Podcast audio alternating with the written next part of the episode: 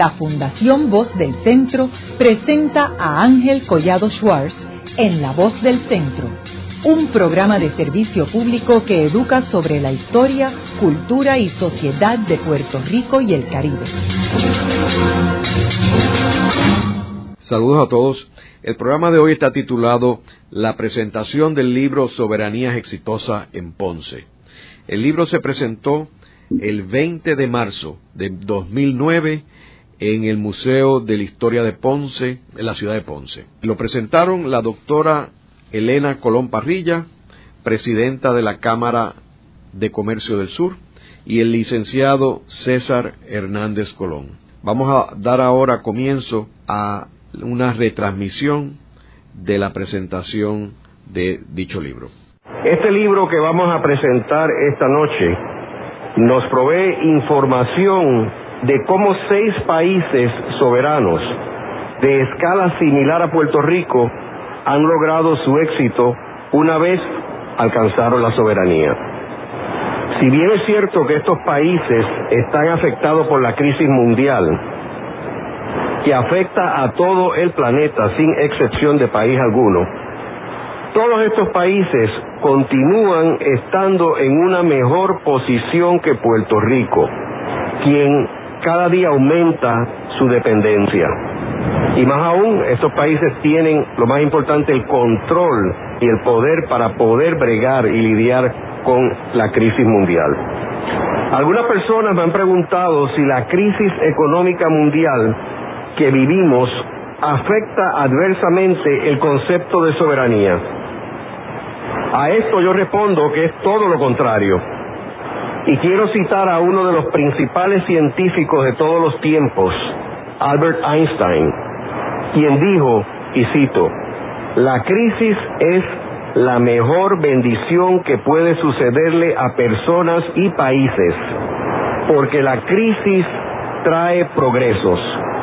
Es en la crisis que nace la inventiva, los descubrimientos y las grandes estrategias. Termina la cita. Dejo con ustedes a la doctora Elena Colón Parrilla, economista y presidenta de la Cámara del Sur. Muchas gracias.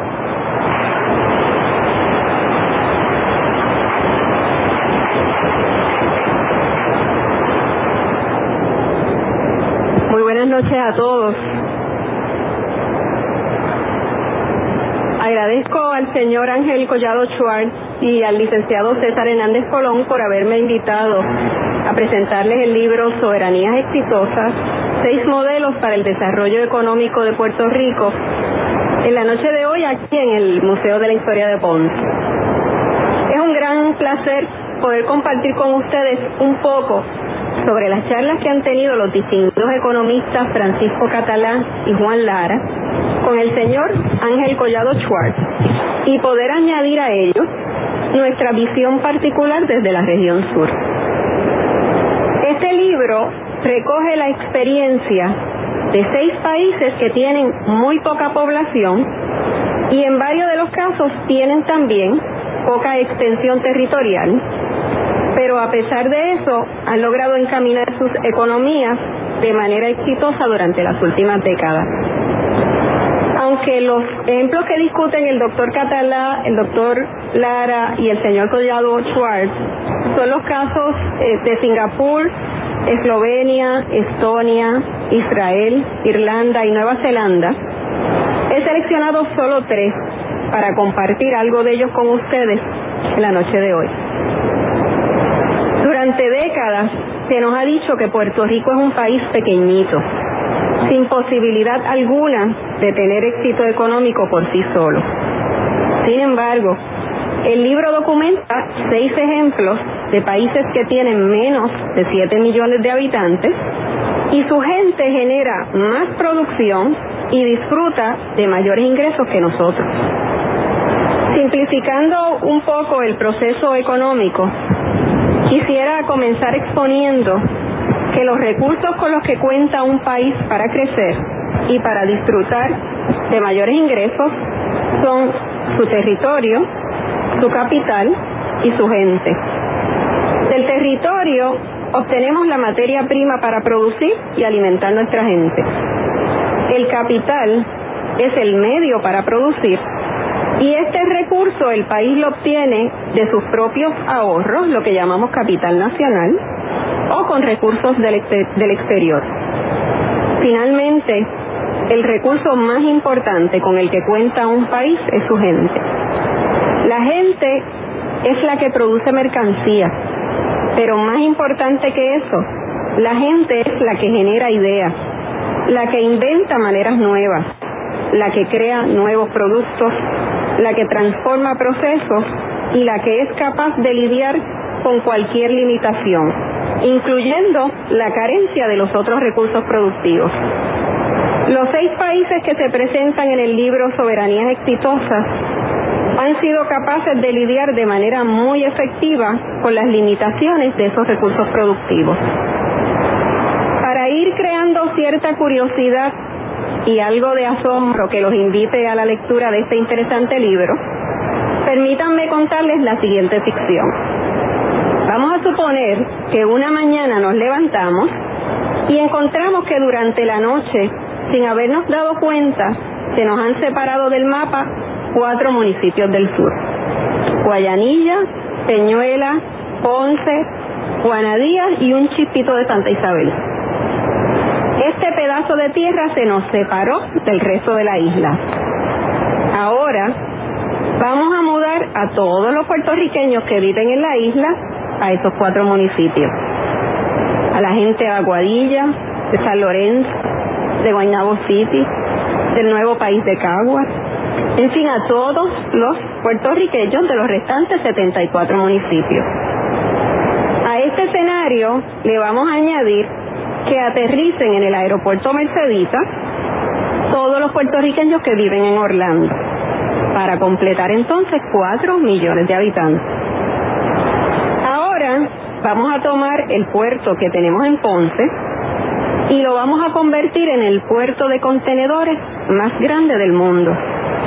Para que tengan una idea de cuán grande sería ese puerto en esta ficción que les cuento, estamos hablando que ese puerto manejaría la misma cantidad de contenedores que maneja San Juan, la República Dominicana, Jamaica, Bahamas, Panamá, Colombia, Jacksonville, Miami, el puerto de Nueva York y New Jersey y unos cuantos puertos más poder acomodar toda esta actividad portuaria y mercantil, vamos a necesitar ocupar como una tercera parte del municipio de Ponce. Ahora, por fin, tenemos la ficción completa. Y ya puedo pasar de la ficción a la realidad y presentarles a todos ustedes lo que es Singapur. Singapur es un pequeñísimo país ubicado en el Océano Pacífico al sur de Malasia que tiene 4.3 millones de habitantes, que ha desarrollado el puerto de contenedores más grande del mundo y que ha logrado un extraordinario crecimiento económico en los últimos años. Los singapurenses disfrutan de un ingreso nacional per cápita de más de 28 mil dólares. Casi 3 millones de personas tienen empleo y su tasa de desempleo es solo 2.3%. Por el contrario, nuestro ingreso per cápita no llega a 15 mil dólares. Solo 1.2 millones de personas tienen empleo y la tasa de desempleo en Puerto Rico es 13%. El caso de Singapur nos ejemplifica cómo un país con una cantidad de recursos humanos igual al nuestro y con una limitación de espacio muchísimo mayor ha podido establecer estrategias económicas muy exitosas. Nos dice el doctor Catalá en el libro que Singapur ha transformado su modelo de desarrollo económico con el pasar del tiempo. Tres décadas atrás tenían problemas de desempleo, pero con la ayuda de las Naciones Unidas diseñaron un plan económico para proteger industrias intensivas en mano de obra y lograron así generar puestos de empleo.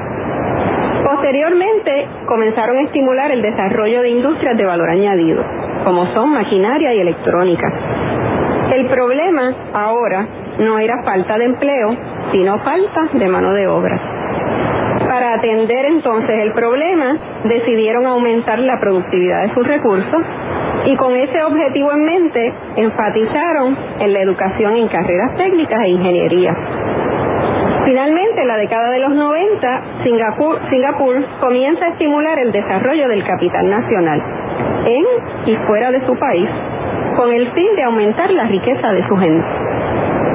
Aquí vale la pena detenernos porque me parece importante que veamos que aunque los problemas que enfrenta cualquier economía pueden ser los mismos, los retos a través del tiempo son distintos, por lo que no podemos ofrecer soluciones estáticas como me parece que hemos querido hacer en nuestro país. Otro de los modelos que nos presenta el libro es el caso de Israel. Contrario a nosotros, Israel ha sido un país receptor de población durante las pasadas décadas, ya que miles de judíos han migrado hacia el país y se han integrado a la fuerza laboral de casi 3 millones de personas. El caso de Israel llama la atención porque siendo este un país relativamente pequeño, es solo dos veces más grande que nosotros, y con un clima caliente y desértico, es capaz de producir el 93% del alimento que consumen sus 7 millones de habitantes. Eso es prácticamente todo el alimento que necesita su población. Este país no solamente alimenta a su población, sino que exporta cerca de mil millones de dólares en productos agrícolas a los países europeos que no pueden cultivar durante el invierno. Hago un paréntesis aquí para señalar que en Puerto Rico el sector agrícola produce solo 500 millones de dólares anuales, que equivale a menos del 10% de los 5.500 millones de dólares que produce Israel en su agricultura. Ahora bien, la capacidad de exportación de productos agrícolas también la tenemos en Puerto Rico. Por nuestro clima podemos producir alimentos propios del trópico durante todo el año y suplirle a otras regiones alrededor del mundo. Recientemente, como parte del Concilio de Agricultura que organizó la Cámara de Comercio del Sur, un exitoso agricultor de la región, exportador de mango, nos comentaba que uno de los mercados que interesa suplir es al cono sur, sobre todo durante el periodo de invierno cuando ellos no pueden cultivar. Este hecho tan obvio nunca lo había escuchado. Nadie con quien conversara antes había planteado la posibilidad concreta de exportar durante el invierno a nuestra América más fría. En el sur, Argentina y Chile, y hacia el norte, Canadá y Alaska y suplirle productos agrícolas frescos en este periodo. Para ese exportador, su principal problema radica en que no existen rutas marítimas establecidas entre estos mercados y Puerto Rico. Pero volviendo a Israel, resulta interesante que el renglón agrícola no es uno de los sectores más importantes de su economía. A pesar de que genera 59 mil empleos, este sector aporta solo el 3% de todo lo que produce ese país. Un sector que sí es muy importante en Israel es el sector industrial de alta tecnología. Nos dice el doctor Juan Lara que su competitividad descansa en que cuentan con tecnología propia, pero además invierten en investigación y desarrollo. Hablando un poco el asunto de la tecnología, con el desarrollo del sector agrícola, leí hace poco en la prensa lo siguiente y cito.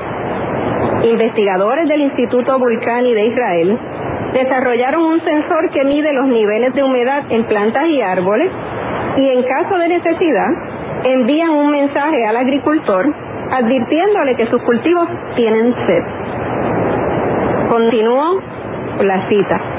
La nueva aplicación tecnológica que ayudará a los agricultores a tener una vida más relajada y menos pendiente de su huerta, da la alerta cuando las plantas requieren agua, enviando un mensaje de texto al teléfono móvil o, a un, un mensaje electrónico por internet.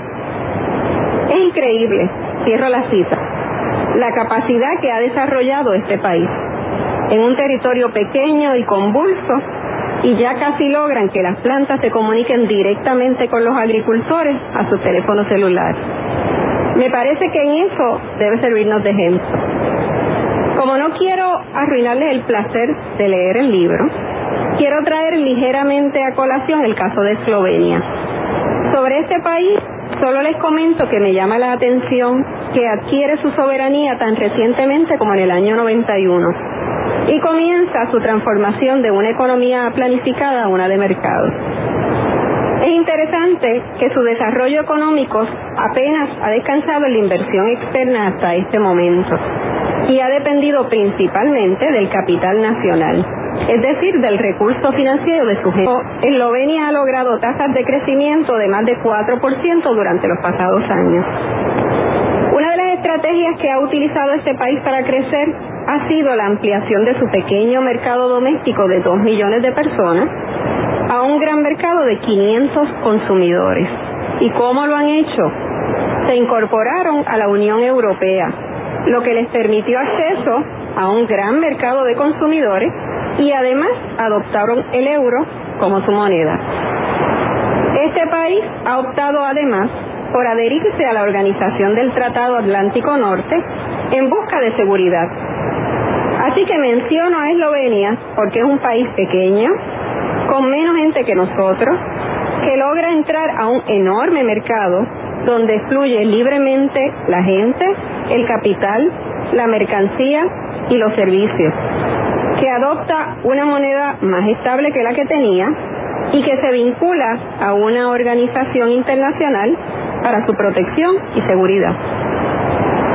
Estos países y los restantes modelos que presenta el libro estimulan la atracción de capital externo, pero también fortalecen el desarrollo del capital nacional modifican sus estrategias de crecimiento a la luz de los cambios que van ocurriendo. Utilizan la exportación como herramienta de crecimiento económico. Diversifican su mercado de exportación y finalmente invierten en el desarrollo del talento humano. Todas estas economías han tenido que lidiar con el desempleo, con la productividad de sus recursos o con la obtención de capital. Nada de eso resulta ajeno a nuestra realidad. Lo revelador en estos casos es que cada una de esas economías ha establecido estrategias efectivas que las llevan a tener hoy un ingreso nacional per cápita superior al nuestro. En algunos casos hasta dos veces y media mayor al nuestro. Un nivel de empleo muy alto y una tasa de desempleo por debajo de la que caracteriza a nuestra economía como base, cuando en Puerto Rico se plantea que nuestra economía no puede generar empleo, la razón no puede ser que somos pequeños o que somos un mercado de consumidores muy limitado. Las razones son otras. En este momento, nuestro país tiene la oportunidad de incorporarse directamente a la corriente del comercio internacional a través del Puerto de las Américas.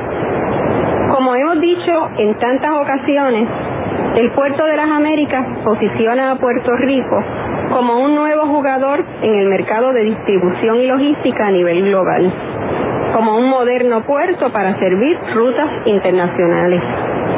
El, modelo de desarrollo que queremos para el puerto de las Américas supone que nos insertemos en las rutas marítimas que, que mueven mercancías desde y hacia distintos puntos en el globo.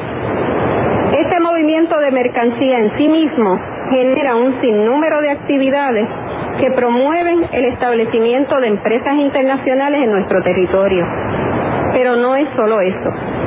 En esta región estamos muy conscientes que el verdadero beneficio que podemos obtener es que empresarios de nuestro país puedan ofrecer múltiples servicios en las áreas de logística y distribución y que además aprovechen esa ventana al mundo para exportar productos a nuevos destinos que se irán estableciendo. En ese sentido, estaríamos estimulando la atracción de capital externo, pero también estaríamos fortaleciendo el desarrollo del capital nacional, eslabonando ambas actividades. Estaríamos expandiendo nuestro mercado de solo 4 millones de consumidores y estaríamos diversificando nuestra cartera de clientes mediante la exportación. El puerto de las Américas, como ven, representa un instrumento para la atracción de capital externo, un vehículo para exportar nuestros productos a múltiples mercados alrededor del mundo y un mecanismo para estimular actividad económica nueva en el país. Hace poco, un industrial de la región me preguntaba por qué los barcos o las demás empresas internacionales van a interesarse en este puerto si en Santo Domingo lo pueden hacer más barato. Sobre esto, es importante señalar que cuando las empresas internacionales van a establecerse a Singapur, alrededor de su puerto, no van buscando mano de obra barata. Cuando las empresas se ubican allí, van buscando eficiencia en productividad y en su cadena de suministro, y estos elementos aportan más a la rentabilidad de la empresa que el peso que representa el costo adicional de la mano de obra. Singapur como país ha sabido potenciar sus limitados recursos de manera extraordinaria y nos debe servir de ejemplo. A través de las páginas del libro Soberanías Exitosas podrán ver cómo seis países, todos soberanos, han manejado las limitaciones que representa tener un mercado de consumidores pequeño o un territorio con recursos modestos. Lo han hecho fundamentalmente integrándose al mercado global, vendiendo sus productos o servicios al resto del mundo y educando a su población para que aumente su potencial creativo y su capacidad para vencer cualquier limitación. Los invito a todos a leer minuciosamente este interesante libro. Muchas gracias. Luego de una breve pausa, regresamos con Ángel Collado Schwartz en La Voz del Centro.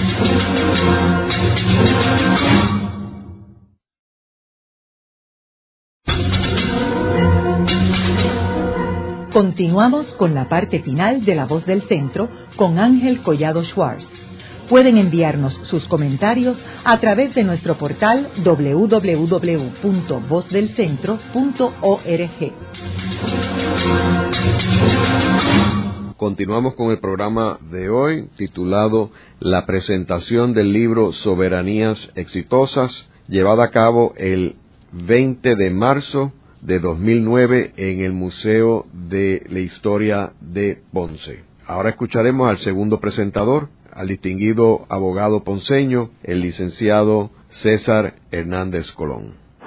Muchas gracias. Eh, agradezco profundamente el honor que me ha hecho el amigo Ángel Collado Schwartz de permitirme presentar en esta mi querida ciudad de Ponce quizá uno de los libros más importantes que han salido en nuestro país en los últimos años.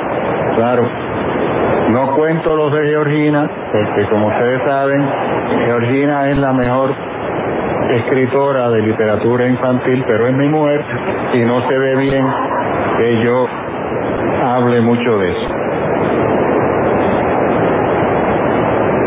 Yo, como introducción a este libro, quisiera comenzar hablándole del concepto del mito. El mito, según una de las acepciones que tiene la palabra, es una persona o cosa a las que se atribuyen cualidades o excelencias que no tienen, o bien una realidad de la que carecen. Si nos ponemos a pensar en este concepto de lo que es el mito, podemos ver que desde tiempos inmemoriales el mito y su contraparte, el tabú, se han utilizado como métodos de control del pensamiento.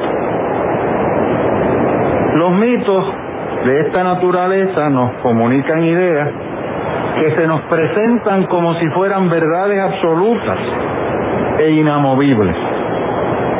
Estos mitos a su vez se protegen estableciendo tabúes que bajo ningún concepto deben ser transgredidos.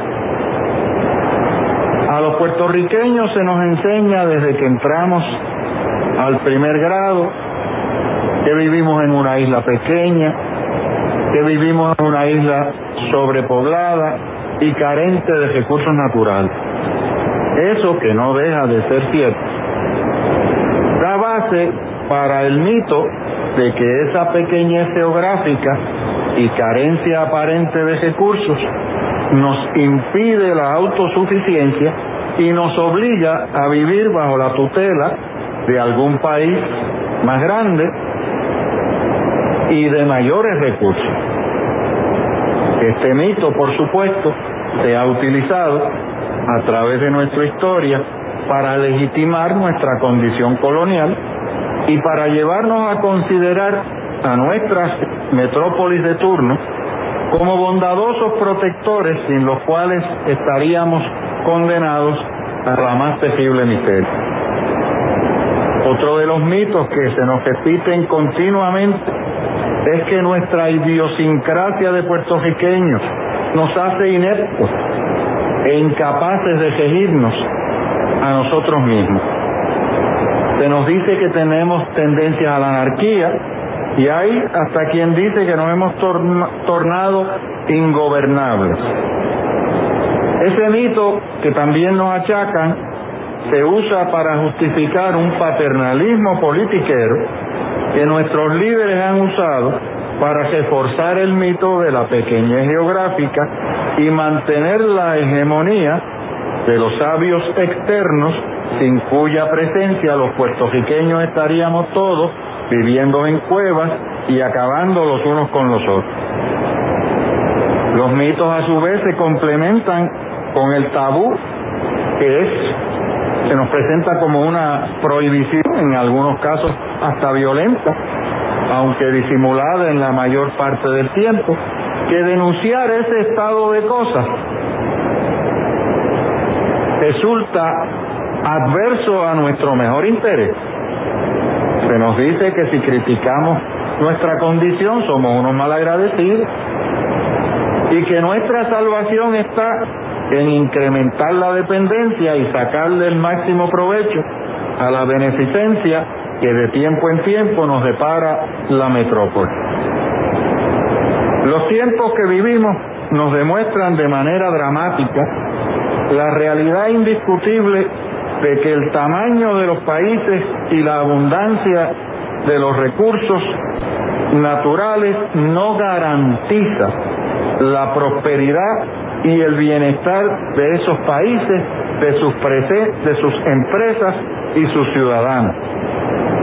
Vemos a diario cómo en los Estados Unidos, así como en los países europeos y los países asiáticos del llamado primer mundo, empresas gigantes que por decenios se mostraban como emblemáticas del poderío económico y riqueza se encuentran hoy en quiebra o al borde de la bancarrota.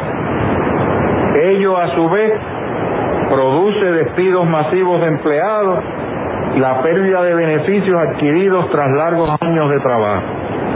En los Estados Unidos, el desempleo ya sobrepasa el 8% de la fuerza laboral. En los países desarrollados, cifras recientes señalan unos 22 millones de personas desempleadas. Y a diario nos llegan noticias de que quebró un nuevo banco, una nueva compañía aseguradora o que se reparten los bonos en bonos las ayudas gubernamentales, que se quiebran las fábricas automotrices y que los mercados de valores andan por el suelo. Y eso en los países grandes, en los países que habíamos considerado desde siempre, países ricos, plenos de toda clase de recursos. Y eso nos obliga a pensar que quizás entonces no es el tamaño, que quizás entonces no es la abundancia de unos recursos naturales lo que sea el mecanismo para asegurarle a la población de los países una mejor calidad de vida. Ese pensamiento al cual nos obliga esta realidad que estamos viviendo tiene en el libro que hoy nos ocupa, Soberanías Exitosas, una ayuda extraordinaria para destruir los mitos con los que se nos ha pretendido mantener convencidos de que vivimos irremediablemente condenados a la dependencia y a continuar atados a otros países. Soberanías exitosas recoge seis diálogos entre el publicista tornado en historiador don Ángel Collado Schwartz y los doctores en economía Francisco Catalá Olivera y Juan Lara, en los que concienzuda y detalladamente se analiza la experiencia de seis países que guardan numerosas semejanzas con Puerto Rico. Este análisis discute los medios a través de los cuales estos seis países pequeños en extensión territorial unos, en población otros y carentes de recursos naturales en su mayoría, un desarrollo económico sustentable que los ha liberado de la dependencia y les ha permitido proveer un alto nivel de vida a sus habitantes.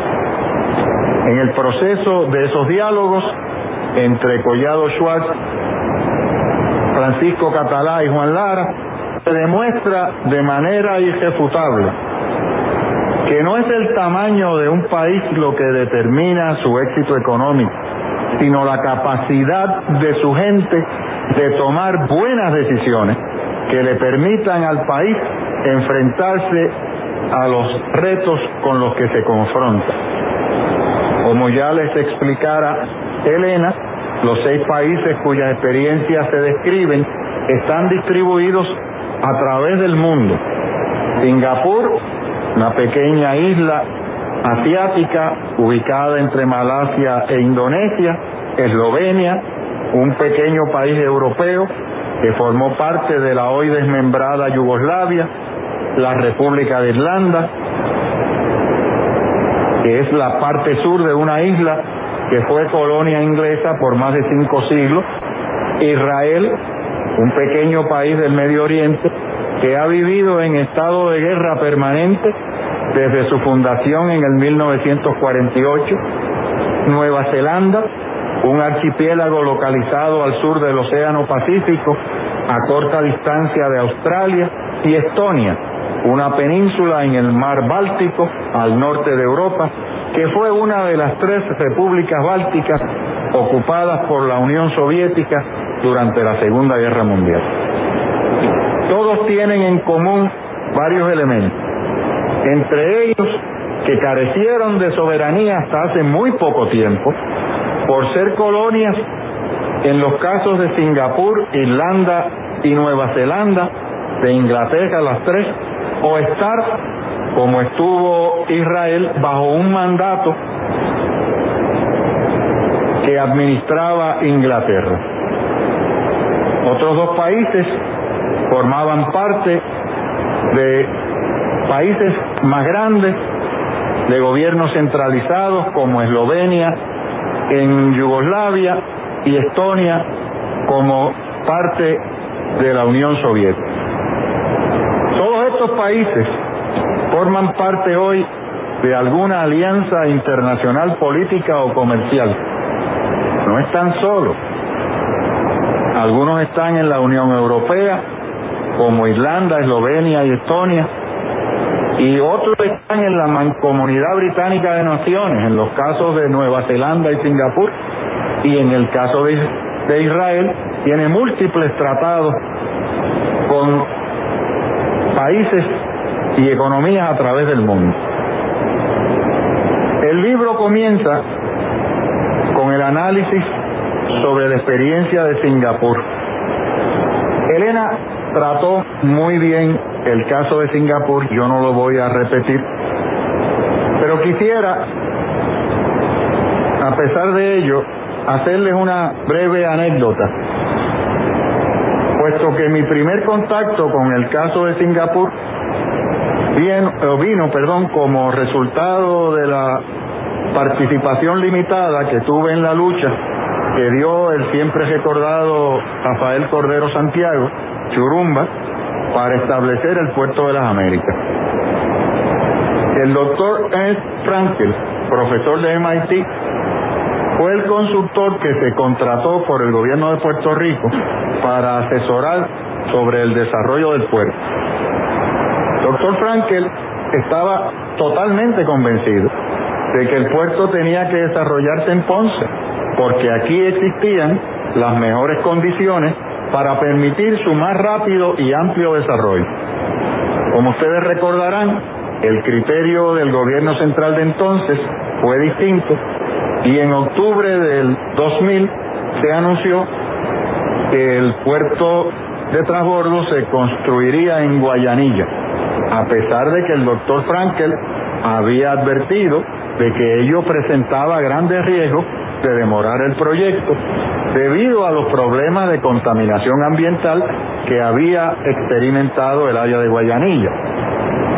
Pasadas las elecciones del 2000, Churumba me encomendó que visitara al doctor Frankel en Boston para conversar con él sobre su disponibilidad de regresar a Puerto Rico para orientar a la nueva administración sobre la necesidad del desarrollo del puerto. Frankel me recibió en su casa y al explicarme el potencial que tenía este puerto de Ponce, me mostró varios libros sobre Singapur y me explicó la transformación que significó para esa islita el desarrollo de su puerto como elemento motor de su economía. Doctor Frankel participó activamente en el desarrollo del área portuaria y la economía que se generó alrededor del puerto de Singapur fue uno de los consultores principales de este proceso. Y el doctor Frankel estaba convencido de que había una serie de coincidencias entre Puerto Rico y en particular el puerto de Ponce, principalmente lo estratégico de su localización, que aseguraban que el puerto de transbordo resultara en una gran esperanza para que Puerto Rico lograra terminar con la cultura de la dependencia. Churumba compartía esa misma visión sobre la magnitud de la transformación de nuestra economía que podría lograrse con el pleno desarrollo del puerto y sobre la necesidad de encaminar al país hacia una economía que no estuviese basada en dádivas que al igual que se dan, se quitan y que desgraciadamente no nos han conducido a un desarrollo sustentable. Por eso, hasta el día de su muerte, Churumba no cesó en su gestión para promover el desarrollo del puerto de las Américas, que para él era el gran proyecto que tenía Puerto Rico. Volviendo ahora al libro, dejo a un lado la experiencia de Singapur, la de Eslovenia, de lo que se salvaron todos. Y nos vamos entonces a Irlanda. Nos señala el libro que Irlanda desarrolló su economía. Bueno, antes de eso, Irlanda tiene una población similar a la de Puerto Rico y tiene muchas características semejantes a las nuestras en su desarrollo político. Vivió bajo el dominio colonial de Inglaterra por cinco siglos y entre otras cosas, ese dominio colonial le privó de su lengua autóctona. En el 1921 alcanzó una especie de autonomía bajo el llamado Irish Free State, que dividió el territorio irlandés en dos porciones. Y no fue hasta el 1949 que la parte sur de la isla, lo que hoy conocemos como la República de Irlanda, alcanzó su plena soberanía. Irlanda desarrolla su economía fortaleciendo el sector agrícola y a base de la importación de capital extranjero para fomentar el desarrollo industrial de manera similar a como lo hizo Puerto Rico con la operación Manos a la Obra en los años 50. Pero la gran diferencia entre la experiencia irlandesa y la de Puerto Rico lo fue que para la década de los 80 En Irlanda se hizo una evaluación meticulosa del modelo económico que se estaba utilizando y se llegó a la conclusión de que la inversión extranjera era efímera y que era indispensable estimular las empresas nacionales con apoyo decidido del gobierno en el mercadeo de su producción en el extranjero. Collado Schwartz nos señala que tanto Irlanda como Singapur han logrado un desarrollo vigoroso y sostenido sin contar con recursos naturales de gran importancia.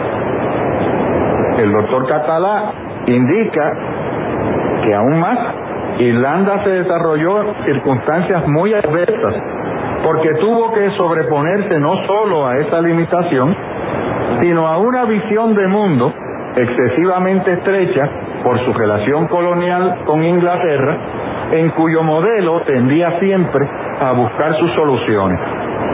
El gran logro de Irlanda estuvo en trascender esa pequeñez colonial que heredó y en superar la mentalidad que ella ocasionaba y lanzarse hacia los programas de industrialización y aprovechamiento de los mercados mundiales.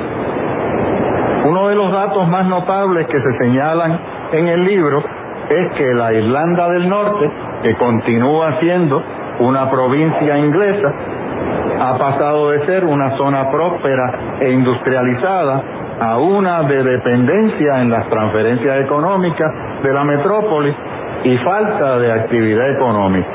Cualquier similaridad con una condición nuestra no es pura coincidencia. Indica doctor Catalá que la diversidad en los vínculos mercantiles que ha logrado Irlanda con el resto del mundo contrasta con la situación de Puerto Rico en el que el 80% de nuestro comercio se limita a los Estados Unidos. Pasemos a ver la experiencia de Nueva Zelanda. Nueva Zelanda es un archipiélago compuesto de dos islas principales y otras más pequeñas que ubica cerca de Australia en el Pacífico Sur. Fue colonia de Inglaterra que la utilizó principalmente como fuente de productos agrícolas. Su tamaño es mayor que el nuestro, pero su población es de 4 millones como la nuestra. Aunque es un país soberano desde 1947, forma parte de la Comunidad de Naciones Británicas, constituida por 53 países independientes que comparten lazos históricos con Inglaterra. Explican los autores que partiendo de su fortaleza como país agrícola, Nueva Zelanda desarrolló una política de diversificación. No únicamente diversificación en el perfil de producción o en las exportaciones, sino también en las fuentes de capital. Utilizando fuentes de capital local, fuentes de capital extranjero, orientadas a distintos sectores de la economía, desde el sector agrícola hasta el sector manufacturero y el sector de los servicios. Nos dicen los autores que el desarrollo económico no se basa en una sola variable ni en una sola estrategia. Que la promoción de las industrias, sean nacionales o extranjeras, no puede basarse en un incentivo, sino en una multiplicidad de factores. Nos dicen que en Puerto Rico hemos tendido a ser un tanto monocromático. Y cito, aquí se piensa en la exención contributiva y ya está, pero hay otras cosas.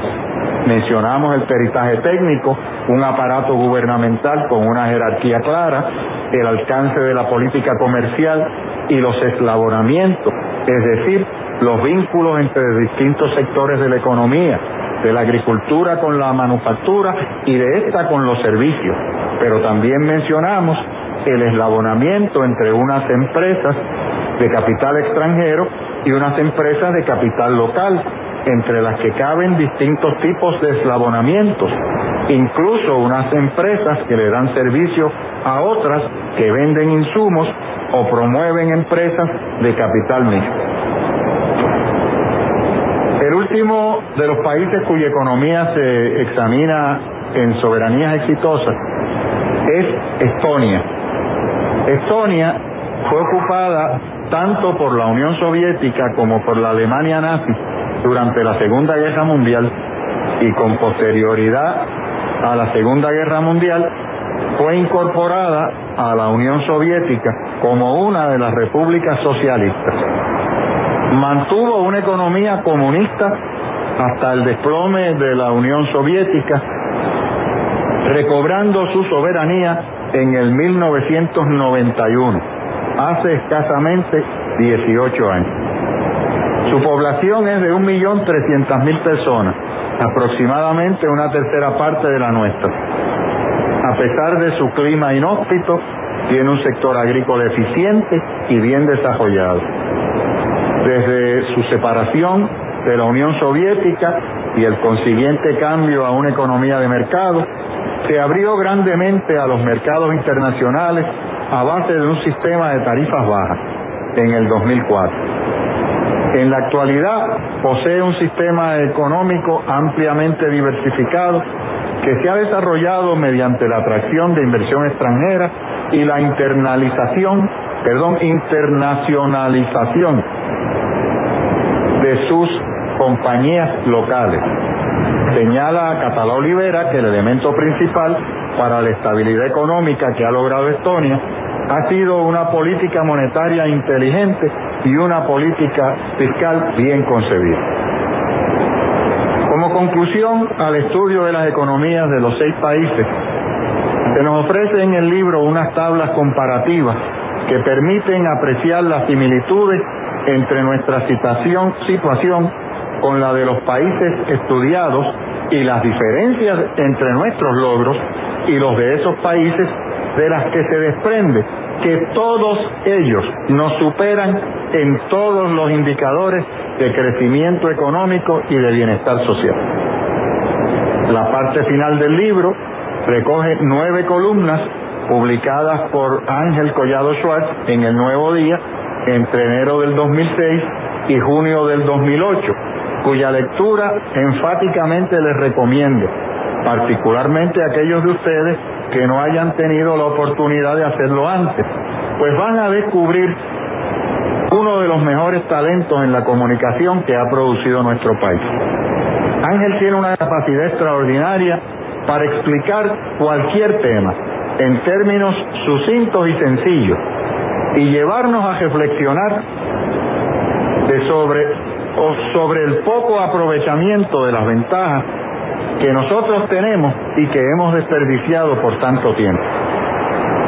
El resumen del libro que les he hecho escasamente le hace justicia a las muchas e importantes lecciones que se derivan de su lectura.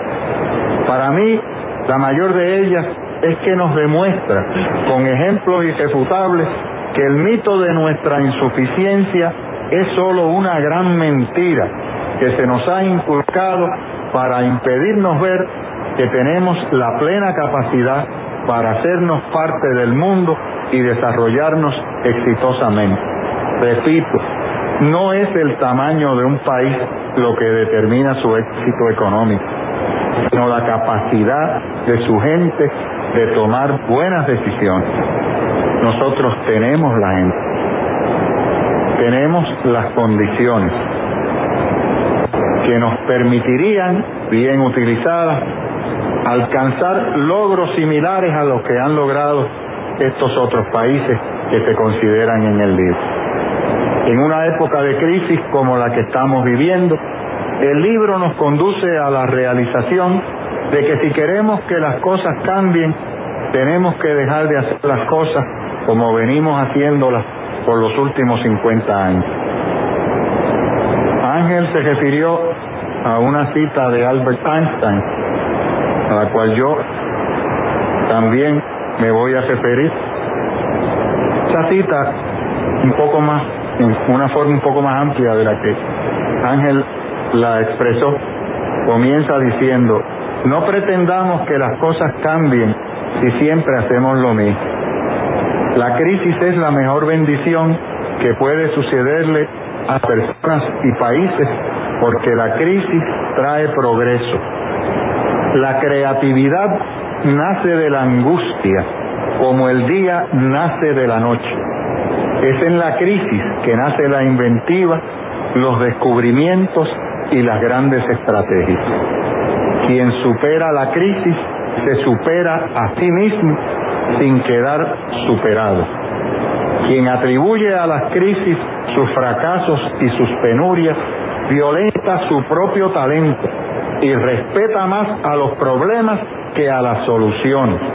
La verdadera crisis es la crisis de la incompetencia. El inconveniente de las personas y los países es la pereza para encontrar las salidas y soluciones. Sin crisis no hay mérito. Es en la crisis donde aflora lo mejor de cada uno, porque sin crisis todo viento es caricia. Hablar de crisis es promoverla y callar en la crisis es exaltar el conformismo. En vez de esto, trabajamos duro. Acabemos de una vez con la única crisis amenazadora, que es la tragedia de no querer luchar por superarla. Termina la cita de Albert Einstein. El mensaje de soberanías exitosas nos convoca a dejar de un lado el mito de nuestra insuficiencia de una vez y para siempre y a enfrentarnos con una verdad que aunque pueda parecer atemorizante, resulta ya inevitable. O tomamos nuestras propias decisiones o nos condenamos para siempre a la pobreza económica y moral a la que nos ha llevado la dependencia. Termino con un pensamiento de Eugenio María de Hostos. Dadme la verdad y yo os doy el mundo. Vosotros, sin la verdad, destrozaréis al mundo. Y yo, con la verdad, con solo la verdad, tantas veces reconstruiré el mundo, cuantas veces lo hayáis vosotros destruido. Muchísimas gracias. Muchas gracias, César. Eh, quisiera hacer un comentario que desde que se publicó el libro me he encontrado otros modelos interesantes para Puerto Rico. Uno fue un país que visité hace una semana que es Vietnam, que usted no se imaginaría, eh, un país que pasó una guerra y que, y que los norteamericanos bombardearon con más bombas que durante toda la Segunda Guerra Mundial en Europa. Eh, y sin embargo ha renacido en una forma extraordinaria y no compara Puerto Rico porque es un país mucho más grande, con una población de casi 88 millones de personas.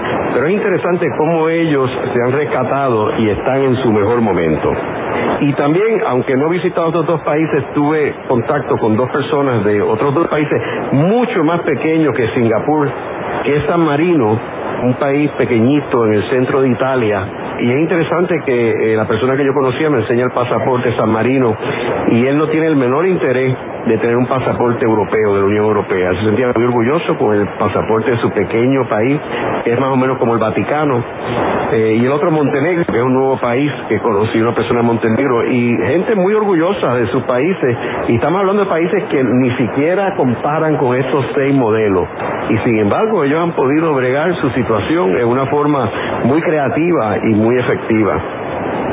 En la noche de hoy hemos discutido el libro Soberanías Exitosas, el cual describe, como hemos dicho, seis países que mientras fueron territorios o colonias de sus antiguas metrópolis, sus economías no se desarrollaban y sobrevivían con el mantengo de sus metrópolis, al igual que Puerto Rico.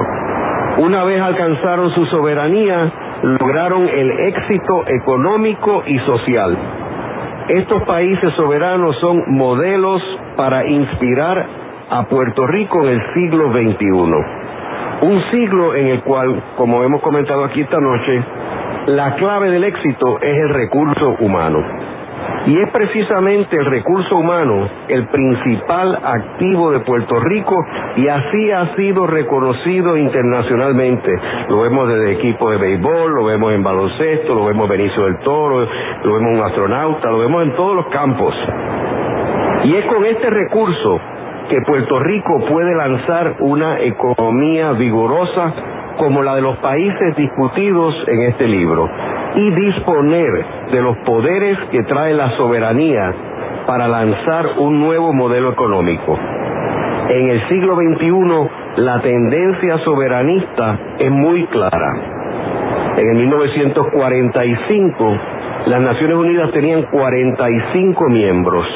Hoy hay 192 miembros y ninguno quiere volver a ser colonias o territorios, o sea, todos están felices en sus estados soberanos.